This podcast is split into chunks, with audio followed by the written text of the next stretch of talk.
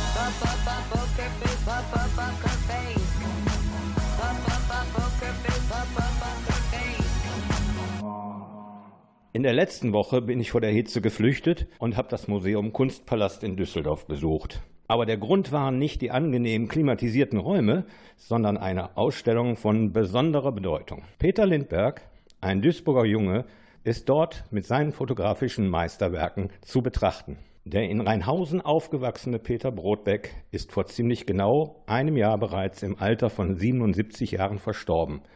Er erreichte aber unter seinem Künstlernamen Peter Lindbergh Weltruhm als Modefotograf und Fotokünstler. Er hatte sie alle vor der Kamera, die größten Topmodels und schönsten Frauen unserer Zeit. Linda Evangelista, Naomi Campbell, Claudia Schiffer und Schauspielerinnen wie Helen Mirren oder Nicole Kidman. Die Aufzählung könnte endlos weitergehen. Das Besondere an dieser Ausstellung, erstmals überhaupt hat Peter Lindbergh eine Ausstellung persönlich gestaltet, also kuratiert. Er wählte Bilder aus seiner langjährigen Schaffenszeit aus, die teilweise noch nie in der Öffentlichkeit gezeigt wurden. Deshalb nannte er seine Zusammenstellung Nicht erzählte Geschichten, Untold Stories. Was der Titel verschweigt, es sind Geschichten von der Sicht auf die ungeschminkte, fragile Schönheit, wie sie Peter Lindbergh hatte. Das ist die Schönheit aus dem Ruhrgebiet. Ne? Ich habe gesagt, wenn ich in Venedig geboren wäre und in Venedig aufgewachsen wäre, wäre meine Schönheit wahrscheinlich eine andere als da, wo ich, äh, wo ich herkomme sagte Peter Lindbergh in einem Interview 2013 bei ZDF Mona Lisa. Und, wen wundert es da, haben einige dieser unerzählten Geschichten einen Bezug zu Duisburg. Felix Krämer, der Generaldirektor des Kunstpalastes. Als wir dann die Ausstellung im Februar eröffnet haben, da war ein Bild, mit dem ich nicht so klar kam. Ähm, und das Foto zeigt einen Delfin.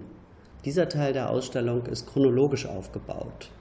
Das heißt, Sie sehen daneben Modeaufnahmen, die Peter Lindbergh in Duisburg äh, gefertigt hat. Ähm, Sie können eine Frau sehen, die in der Mitte der 80er Jahre durch verlassene äh, Wohnarchitektur läuft. Also das sieht ziemlich runtergerockt aus.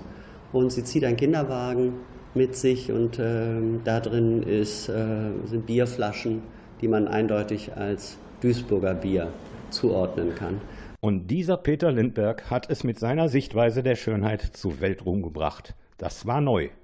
Hatte doch das Schönheitsideal bis dahin viel mehr mit Make-up und High Heels zu tun. Es gibt kaum einen Künstler, der eine so große Wirkung hatte wie Peter Lindbergh. Und die Frage, ob Kunst oder nicht, die spielt da für mich zumindest gar keine Rolle. Sein Einfluss geht aber weit darüber hinaus. Und wenn man sich vergegenwärtigt, ähm, als Peter Lindbergh angefangen hat, so Anfang der 80er Jahre, da waren wir mit einem Frauenbild konfrontiert, was auf hohen Hacken daherkam, in unbequemen Kostümen unterwegs war. Wenn Sie sich die Modefotografie anschauen, dann war das sehr stilisiert, äh, viel Schminke, viel Make-up, äh, viel Haarspray und so weiter. Und was Peter gemacht hat, das Frauenbild, das Ideal, was ihm vorschwebte, äh, war im Prinzip genau das Gegenteil dessen. Ungeschminkt natürlich, ähm, flache Schuhe, ähm, T-Shirts, ähm, zum Teil mit Herrenhemden und also ein ganz, äh, wirklich ein konträrer Blick. Lindbergh interessierte die Schönheit hinter der Fassade. Seine Supermodels hatten Persönlichkeit. Er begegnete ihnen auf Augenhöhe. Er bringt es in dem damaligen Interview in treffsicherem Ruhrgebietsdeutsch auf den Punkt starke Persönlichkeiten, die konnten einem alle ins Auge gucken. Mhm. Und wenn man denen eine Frage stellt, da guckten die nicht ihren Agenten an, ne, sondern haben selbst geantwortet. Ne, und, äh, und wenn man denen die Krokodil-Handtaschen weggenommen hat, sahen die immer noch gut aus. Und noch eine Besonderheit ist bezeichnend für Peter Lindbergh. Er wechselte nie seine Models einfach aus. Mit vielen arbeitete er über lange Jahre hinweg. Mila Jovovich war gerade 15 Jahre alt, als er begann mit ihr zu arbeiten. Er vermochte es, dem Älterwerden dieser schönen Frauen einen zusätzlichen Reiz zu entlocken. Fast alle der 140 Fotografien sind angenehm schlicht in dunklem Holz gerahmt und von imposanter Größe wie zufällig in mehr oder weniger abgegrenzten Gruppen gehängt. Erst bei genauerer Betrachtung entdeckt man den magischen Zusammenhang und die Bilder erzählen ihre Untold Story. Die Ausstellung ist noch bis zum 27. September geöffnet. Dienstag bis Sonntag von 11 bis 18 Uhr und Donnerstag bis 21 Uhr. Corona-bedingt ist aber vorher ein Blick auf die Webseite angeraten. www.kunstpalast.de Und glauben Sie mir, es gibt viele Supermodels und Stars zu entdecken. Can you hear me SOS? Help me put my mind to rest. Two times click and I'm acting low. pound of weed and a bag of blow. I can feel your love pulling me up from the underground. I need my drugs. We could be more than just part time lovers. I can feel your touch picking me up from the underground. I don't need my drugs. We could be more than just part time lovers.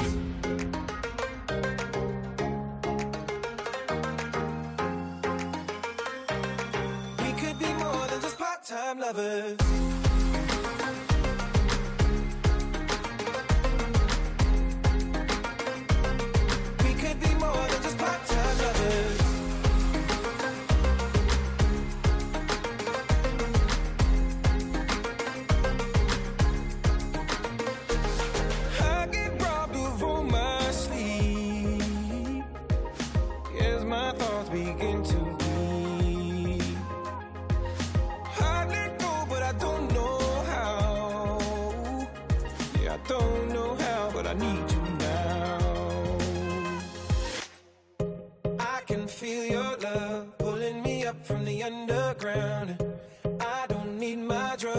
We could be more than just part-time lovers.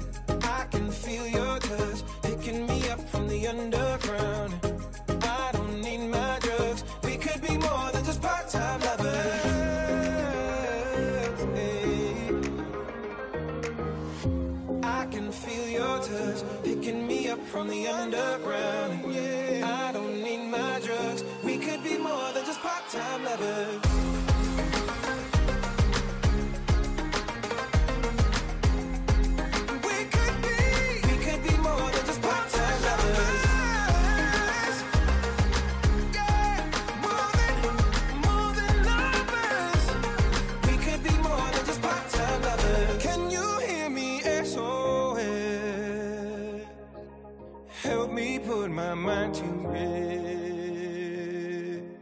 Kennst deine Heimat, wo auch immer sie liegt. Du kannst über eine oder verschiedene Heimaten etwas erzählen. Dann bist du genau die Stadtteilerzählerin, die wir suchen. Ab September hast du die Möglichkeit, deine Heimat in unserem Podcast-Projekt vorzustellen. Das Projekt heißt Heimat Made in Duisburg und ist auf der Suche nach spannenden Geschichten über die Menschen, Stadtteile, Straßen und Bezirke, über Kollegen, Nachbarn, jung und alt, über damals und heute. Diese Geschichten wollen wir mit euch in zahlreichen Audiobeiträgen präsentieren. Wie sich so ein Podcast anhören könnte, haben uns ein paar wirklich alte Hasen schon mal vorab erzählt. Heimat. Made in Duisburg. Heimat ist für mich der Ort, an dem ich mich wohlfühle. Ich glaube, es hat viel auch mit dem Umfeld zu tun, mit den Menschen, mit, den, mit denen man verbunden ist. Zu Hause zu sein eigentlich. Heimat ist der Ort, wo ich geboren bin, wo ich die ersten Jahre meines Lebens verbracht habe, obwohl ich viele, viele Jahre außerhalb der Heimat war äh, und wieder zurückgekommen bin, fühle ich mich trotzdem hier besonders wohl. Ich habe ein etwas gespaltenes Gefühl. Ich habe mehrere Heimaten. Äh, Groß geworden bin ich mit meinen Eltern als Flüchtlingskind und da war natürlich das Wort Heimat daher, wo wir unser Leben angefangen haben. Und dann hatte ich zur Heimat vielleicht ein etwas gespaltenes Verhältnis. Meine Heimat ist aber nicht da, wo ich geboren bin. Und wenn ich mich heute zurückerinnere, ist das vom sechsten Lebensjahr an in dem Ortsteil, in dem ich heute lebe. Und da fühle ich mich pudelwohl.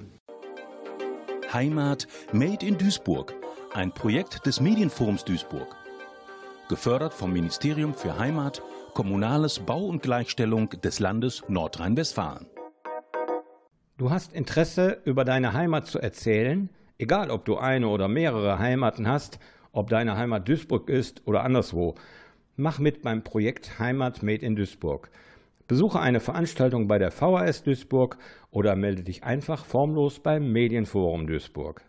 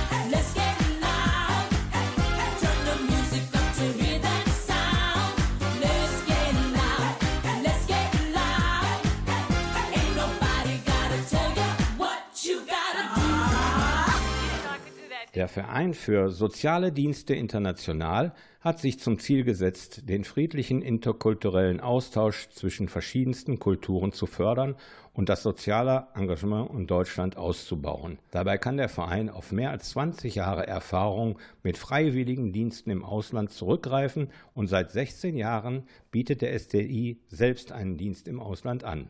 Eine Arbeit mit den unterschiedlichsten Menschen und Kulturen, die nie zur Routine werden kann. Aber ihr könnt es euch vorstellen, auch bei diesem interkulturellen Jugendaustausch hat der Coronavirus wie ein Hammer eingeschlagen. Gabi Wessel sprach mit Clemens Wetzel und Silvia Sekowska vom SDI Neukirchen-Flühen und Silvia erläutert. Wir entsenden junge Erwachsene, die zwischen 18 und 27 Jahren alt sind, in unsere sozialen Einrichtungen. Und die Aufgabenbereiche sind dabei sehr vielseitig, wie auch die Länder eben selber. So gibt es beispielsweise die Möglichkeit, sich in Südafrika für die Kinderrechte zu engagieren, Menschen mit Behinderungen in Georgien zu betreuen oder auch handwerkliche Arbeiten in New Orleans durchzuführen. Bei diesen Angeboten steht immer der Mensch im Vordergrund. Silvia Sakowska ist wichtig. Die Beziehung zu unseren Freiwilligen und auch mit den Einsatzstellen und die Beziehungsarbeit steht vor Entwicklungsarbeit. Dabei können die Mitarbeiterinnen und Mitarbeiter des SDI auf zuverlässige Kooperationspartner zurückgreifen. Wir kooperieren mit unseren Einsatzstellen, die wir sehr lange schon kennen und das mittlerweile unsere Familien geworden sind. Wir kooperieren auch sehr intensiv mit äh, unserem Dachverband, den AKHLÜ, der auch jetzt sehr im Einsatz ist. Der Dachverband, der auch alle anderen äh, Träger, die junge Menschen eben ins Ausland entsenden, im Moment unterstützen. Natürlich das äh, Bundesministerium, was uns eben auch finanziell fördert. So kann man den sozialen Dienst international ohne Bedenken als gut organisierten, erfahrenen und finanz- und krisensicheren Verein an alle auslandsinteressierte junge Erwachsene empfehlen. Doch mit der weltweiten Corona-Krise haben auch die meist ehrenamtlichen Mitarbeiterinnen und Mitarbeiter natürlich nicht gerechnet. Allerdings hat der SDI spontan engagiert und erfolgreich gehandelt. Das Krisenmanagement wurde aktiv. Auch Clemens Wetzel gehört zum Team des Krisenstabs. Das sind vier, fünf Leute verteilt über die ganze Welt, die sich damit beschäftigt haben, ähm, die Leute dann schnell zurückzuholen, relativ schnell Flüge für die zu buchen und Wege zu finden, wie die kurzfristig zum Flughafen kommen und dann auch über einen Weg, äh, der noch damals möglich war, zurück nach Deutschland fliegen konnten, weil ja schon viele Flughäfen gesperrt waren zu der Zeit. Dem SDI ist es gelungen, innerhalb von 14 Tagen alle Jugendlichen, die sich im Rahmen des SDI-Programms im Ausland befunden haben, wieder wohlerhalten nach Deutschland zurückzuholen. Hier haben sich die langjährigen Erfahrungen, die engen Kooperationen in In- und Ausland und die spontanen Handlungen des SDI in Deutschland bezahlt gemacht. Die Jugendlichen an den unterschiedlichsten Orten der Welt waren natürlich geschockt. Clemens Wetzel erklärt, dass sich diese Jugendlichen zu dieser Zeit auch in einer ganz wichtigen Phase befunden hätten. Wenn man sich diese äh, Kulturschockphasen anschaut in so einem Verlauf, wenn Jugendliche ins Ausland gehen oder wenn man generell ein Jahr ins Ausland geht, dann ist es genau dann die Zeit, wenn man sich zum ersten Mal richtig heimisch fühlt in, dem, in der neuen Umgebung, in der neuen Kultur. Und genau dann äh, kam die Nachricht, dass die nach Hause sollten. Die Reaktionen schwankten so ein bisschen von Panikgefühlen, dass sie so schnell wie möglich nach Hause wollten, bis hin zu Leuten, die gar nicht gehen wollten, weil sie gesagt haben, so ja, so schlimm ist es ja gar nicht. Ich kann doch einfach hier bleiben, äh, ist ja noch viel sicherer, als wenn ich nach Deutschland fliegen würde. Diese Aktion hat dem SDI 75.000 Euro gekostet. Da der SDI ein gemeinnütziger Verein ist, darf er keine Rücklagen bilden. Nun ist er auf zusätzliche Fördergelder, aber auch auf Spenden angewiesen.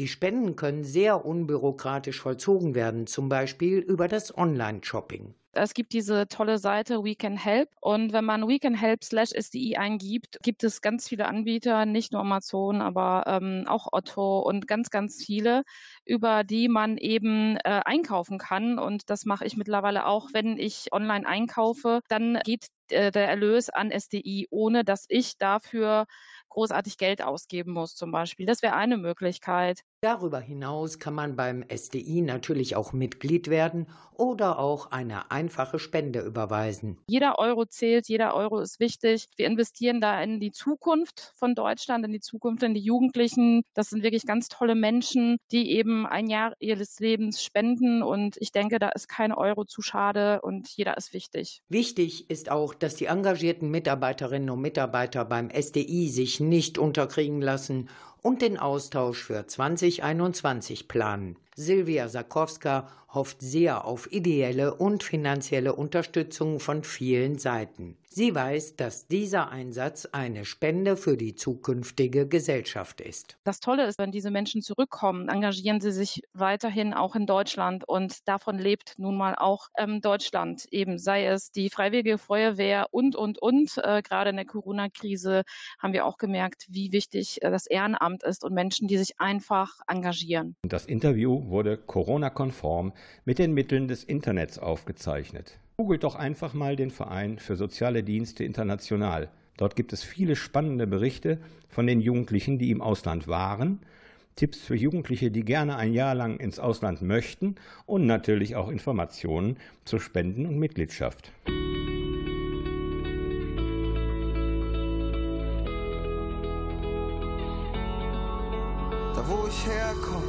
1000 Menschen. Im Ort daneben schon zweimal so viel. 300.000 in der nächsten Großstadt und bald 4 Millionen in Berlin. Ich war die letzten fünf Jahre allein, hab nach dem Sechser im Lotto gesucht. Sieben Nächte die Woche zu wenig gepennt wie auf einer Achterbahn im Dauerflug. So weit gekommen und so viel gesehen, so viel passiert, dass wir nicht verstehen.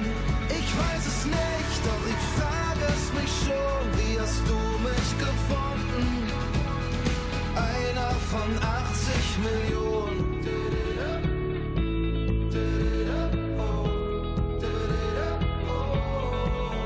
Ey, war das Zufall, unsere Begegnung? Du warst schon draußen und kamst nochmal zurück. Du sagtest Hi und mir fehlten die Worte.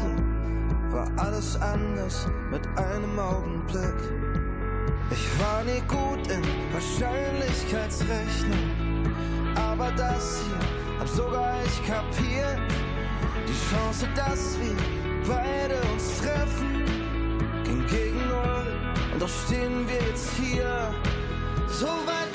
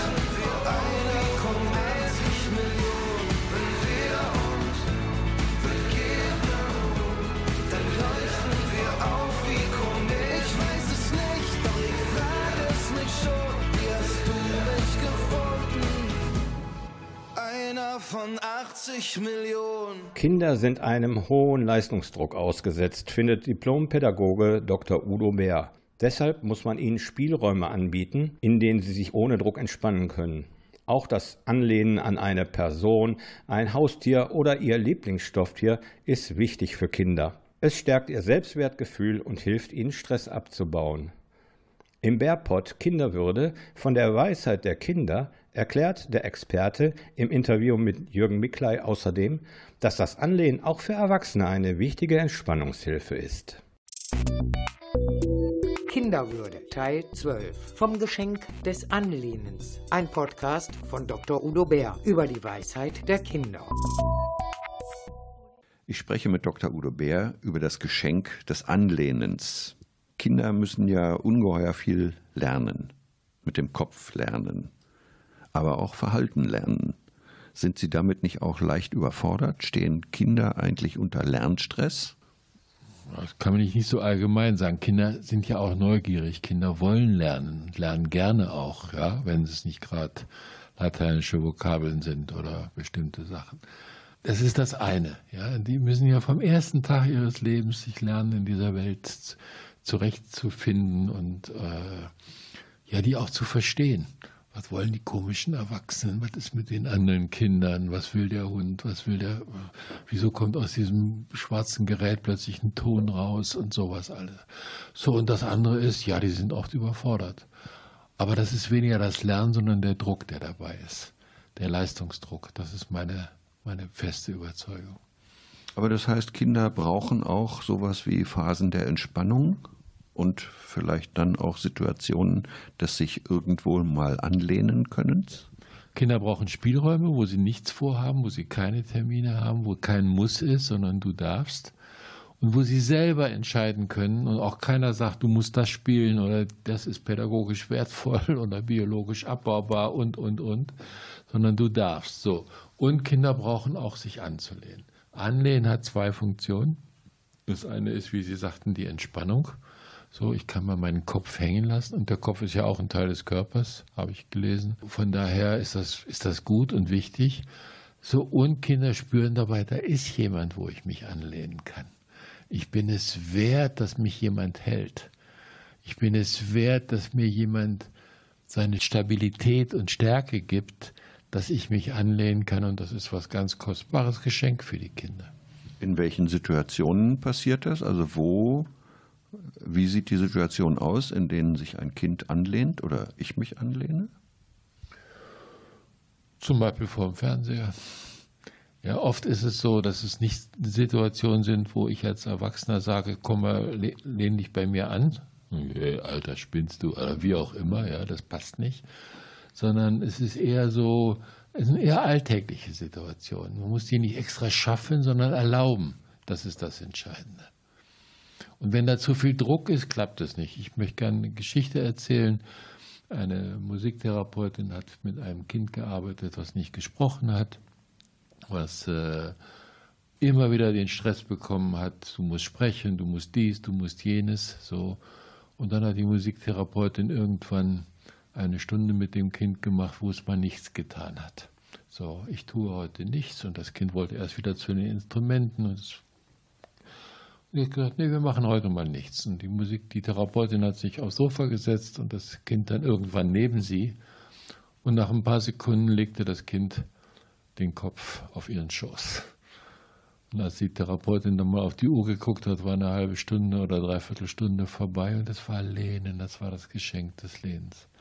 Und als das Kind dann aufstand, hat, hat das Kind dann auch zum ersten Mal gesprochen und gesagt, das war schön. Das klappt nicht immer so, aber Lehnen, je mehr, am besten, selbst wenn wir das Beste für ein Kind wollen, es ist immer auch ein Druck. Es ist immer auch eine Leistungsanforderung. So. Um mal sich einfach anlehnen zu dürfen, das ist eine Weisheit der Kinder. Die zeigen uns, was, was sie brauchen. Holen die Kinder sich diese Phasen der Entspannung selbst oder müssen wir als Erwachsene da auch ein Auge drauf haben, dass Kinder diese Phasen der Entspannung haben? Also beides. Die holen die sich selbst, wenn nicht mit Erwachsenen, dann mit Puppen oder mit Tieren. Ja, also viele Haustiere oder auch größere Pferde und so weiter. Hunde, Katzen, da lehnen sich Kinder an. aber halt auch mit Stofftieren und anderen ähm, Lebewesen, die so eine ähm, Kinderzimmer oder eine Wohnung bevölkern. So, was wir machen müssen, ist den Druck reduzieren. Ja, wir müssen nicht fordern, das wäre wieder eine Forderung, lehn dich jetzt mal, entspannen, ja, du musst jetzt entspannen, so, sonst, ne, so, das ist doch gut für dich, alles Quatsch. Wir müssen, wir müssen Gelegenheiten dazu zulassen. Und das Dritte ist, dass wir als, wir sind Vorbild als Erwachsene. Wenn wir sagen, du musst dich entspannen und sind gleichzeitig 14 Stunden am Arbeiten und abends noch am Computer und dies und jenes, ist das ein schlechtes Vorbild, dann lernen die Kinder, dass man dauernd arbeitet und sich dauernd anstrengt.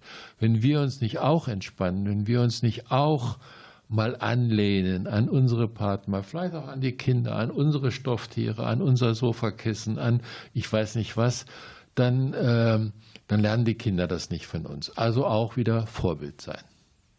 Also auch sich was vorlesen oder am Tag mal ein bisschen träumen oder trödeln, ist das erlaubt? Trödeln ist wunderbar. Trödeln ist meine. Früher, heute sagt man dazu Meditation. Ja, ich sag, früher hieß das Dösen oder Trödeln. Ja, so nichts gegen Meditation, bitte. will ja nicht abfällig sein. Aber die, genau diese, diese, diese Phasen, wo, wo keine Impulse von außen kommen, wo von mir auch nicht etwas kommt, ich muss jetzt das und das bringen, sondern wo ich einfach sein darf, wo ich atmen darf, wo ich trödle, wo ich ungerichtet, ziellos mich ein bisschen bewegen kann. Äh, Oder aber wo wir auch ja, was lesen, was wir vielleicht schon zehnmal gelesen haben. Wenn ich überfordert bin, lese ich einen alten Krimi, den ich schon zehnmal gelesen habe. Ich weiß, wie es ausgeht, ich weiß ein Happy End, alles gut, ja. Das ist für mich auch Trödeln. Das ist für mich auch Anlehnen, so an etwas. Also sich entziehen, so gut es halt geht, und Phasen, diesen Druck und Phasen zu schaffen, ja, des Trödelns und Dösen. Trödeln ist wunderbar. Brauchen wir jetzt noch ein Fazit? Trödeln ist wunderbar.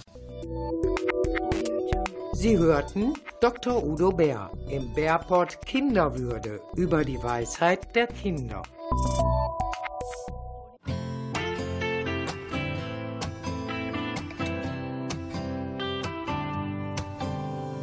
Where did the summer go? I found it in Monaco, dancing in Mexico, sushi in Tokyo. I wanna be where you are, driving a classic car. Cuba is not so far, I can bring my guitar.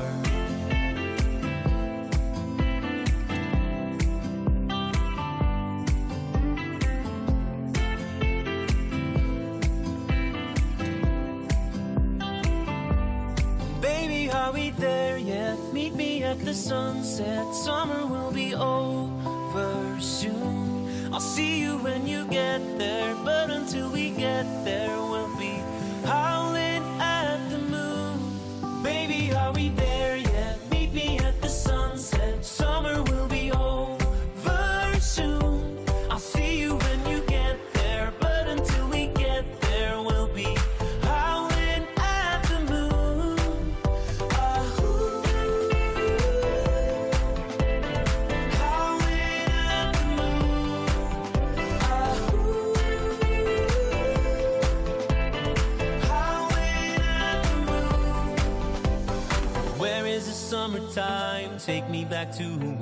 Skyscrapers in Dubai, palaces in Versailles. Someone should fly with me, a dinner in Sicily. Be who you wanna be, right where you wanna be.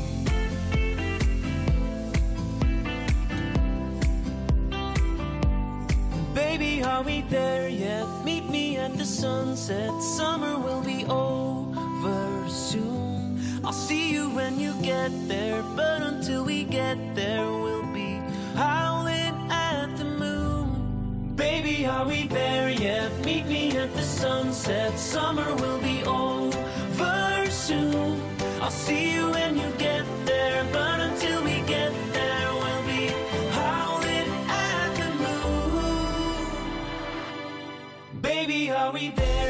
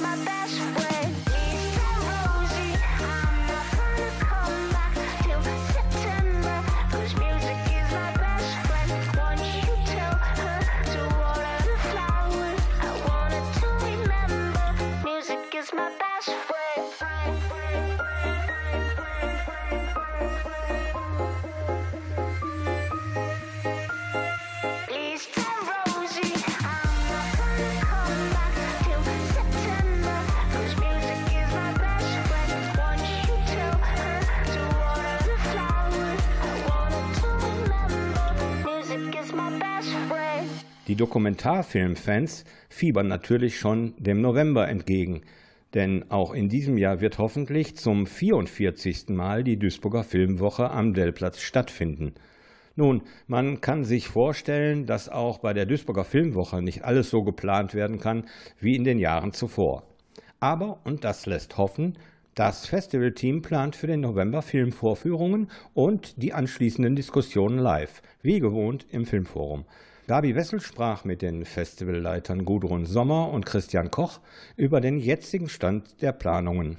Im vergangenen Jahr hatte das Team der Festivalleitung Gudrun Sommer und Christian Koch sein Debüt bei der Duisburger Filmwoche. Gudrun Sommer blickt gerne und zufrieden auf diese Premiere zurück. Und das hat uns sehr glücklich gemacht. Und da hatte ich auch den Eindruck, dass wir so strukturell und inhaltlich und mit der Filmauswahl gut gelandet sind in Duisburg und auf dem richtigen Weg sind. Und gerne hätte das Festivalleiterteam diesen Weg auch so weiterverfolgt. Aber auch bei der Duisburger Filmwoche müssen natürlich in diesem Jahr neue Wege gesucht werden. Die Interessen von Filmemacherinnen und Filmemacher, Publikum und Medien müssen Corona-gerecht miteinander verknüpft werden. Weil die Duisburger Filmwoche ja dafür bekannt ist, dass sie eine Zusammenkunft von Leuten ist, die sich für Dokumentarfilm interessieren und dann zu, miteinander darüber sprechen. Und ähm, eine Zeit lang sah es ja gar nicht so aus, dass wir das überhaupt machen können. Homeoffice und Homeschooling haben es mehr oder weniger bewiesen, Internet könnte eine gute Alternative sein. So liegt der Gedanke nicht fern, dass auch die Filmwoche in diesem Jahr nicht in Duisburg, sondern im Netz stattfinden könnte.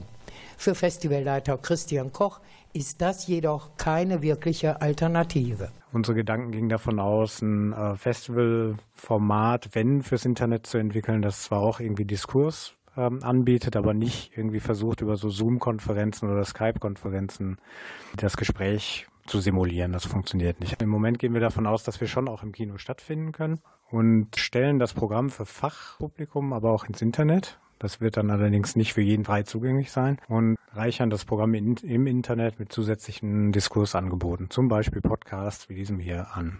Das hört sich auch erst einmal gut an. Dazu werden circa 90 Gäste zu den Filmen im Filmforum begrüßt, in erster Linie Fachpublikum, Jury und natürlich auch die Duisburger Dokumentarfilmfans. Auch die Diskussionen werden danach live im Kinosaal geführt, nicht wie sonst üblich in externen Räumen. Darüber hinaus wird die Filmwoche nicht nur in Duisburg allein stattfinden, sondern auch noch auf andere deutschsprachige Orte ausgeweitet. Wir haben uns sechs Orte ausgesucht, an denen wir ausgewählte Programmteile aus dem Wettbewerb zeigen. Das wird also in Köln, in Hamburg, in Berlin, in München, Wien und Zürich auch Filmwochenvorführungen geben in diesem Jahr. Damit entsteht auch die neue Herausforderung, dass auch an jedem der sechs Orte eine Filmemacherin bzw. ein Filmemacher gegenwärtig sein muss. Diskutiert wird dann gemeinsam mit dem Publikum vor Ort und die Duisburger Interessierten erhalten dann jeweils zeitnah das Protokoll der Diskussion. So wird die Duisburger Filmwoche in diesem Jahr mit viel Kreativität und noch mehr Herausforderungen stattfinden. Noch ein Ticken mehr Herausforderungen bedarf es bei den Docs. Das Kinderfilmfestival, das traditionell parallel zur Duisburger Filmwoche angeboten wird. Dieser speziellen Aufgabe hat sich auch in diesem Jahr wieder Gudrun Sommer gestellt. Corona-gerechtes Kinderfilmfestival, das ist die Quadratur des Kreises. Oder Gudrun? Also wir werden unser Bestes tun, um es möglich zu machen, dass Schulklassen unser Festivalprogramm genießen können. Also was das genau heißt, das wird sich, glaube ich, im Herbst erst zeigen. Wir sind für ziemlich viele unterschiedliche Situationen vorbereitet. Also wir haben ein sehr vielfältiges Programmangebot dieses Jahr. Das gesamte Programm wird, wenn die Bedingungen so bleiben, wie sie im Moment sind, sowohl in den Kinos im Filmforum angeboten, als auch online mit flankierenden Diskursen für die Schulklassen. So können die Schulen Docs für einen bestimmten Zeitraum sehr individuell und flexibel nutzen. Für die kleineren Kinder ist dieses Online-Angebot jedoch nicht geplant. Weil man schon vor allem auch bei Kindergärten und Grundschulen weiß, dass digitale Angebote vielleicht nicht so gut ankommen und angenommen werden können wie bei weiterführenden Schulen. Deswegen haben wir uns sozusagen diesen Platz im Kino auch ein bisschen reserviert. Letztendlich werden wir dann aber natürlich darauf reagieren, was sozusagen möglich ist, auch von schulischer Seite her. So hat das Festivalleiterteam der Duisburger Filmwoche Gudrun Sommer und Christian Koch auch für dieses Jahr spannende und abwechslungsreiche Filmfestivals für Groß und Klein kreiert. Fazit von Gudrun Sommer ist, diese Digitalisierungsmaßnahmen, die jetzt getroffen wurden im Kulturbereich, die werden alle Spuren hinterlassen und die werden auch Möglichkeiten hinterlassen, die über das diesjährige Jahr hinaus wirken. Grundsätzlich glaube ich, dass sowohl für einen Diskurs der Duisburger Filmwoche als auch für eine Lernsituation oder eine Bildungssituation bei Docs das Kino und eine große Leinwand und der konzentrierte Raum und die physische Präsenz unschlagbar sind im Vergleich zu einer Videokonferenz, wo in letzter Konsequenz nicht Menschen miteinander kommunizieren, sondern Computer miteinander kommunizieren, die Menschen zeigen. Und das ist ein Riesenunterschied.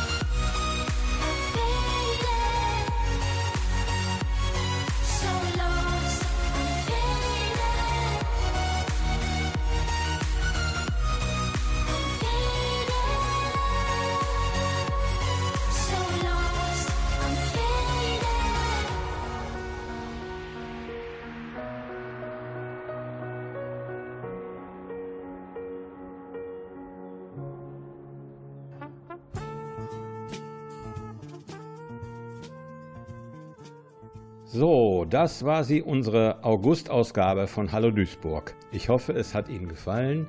Zum Nochmalhören finden Sie die Sendung und auch einzelne Beiträge wie immer in der Mediathek von nrvision.de. Dort können Sie auch einen Kommentar hinterlassen, das wäre schön. Bedanken möchte ich mich bei allen Mitwirkenden. Peter Lindberg posthum und dem Team von ZDF Mona Lisa, Felix Krämer, Clemens Wetzel und Silvia Sekowska, bei Udo Bär, Gudrun Sommer und Christian Koch, Norbert Tillmann, Jürgen Mickley und bei Gabi Wessel. Mein Name ist Jürgen Hellwig. Ich bedanke mich fürs Zuhören und wünsche allen noch ein schönes Wochenende. Tschüss.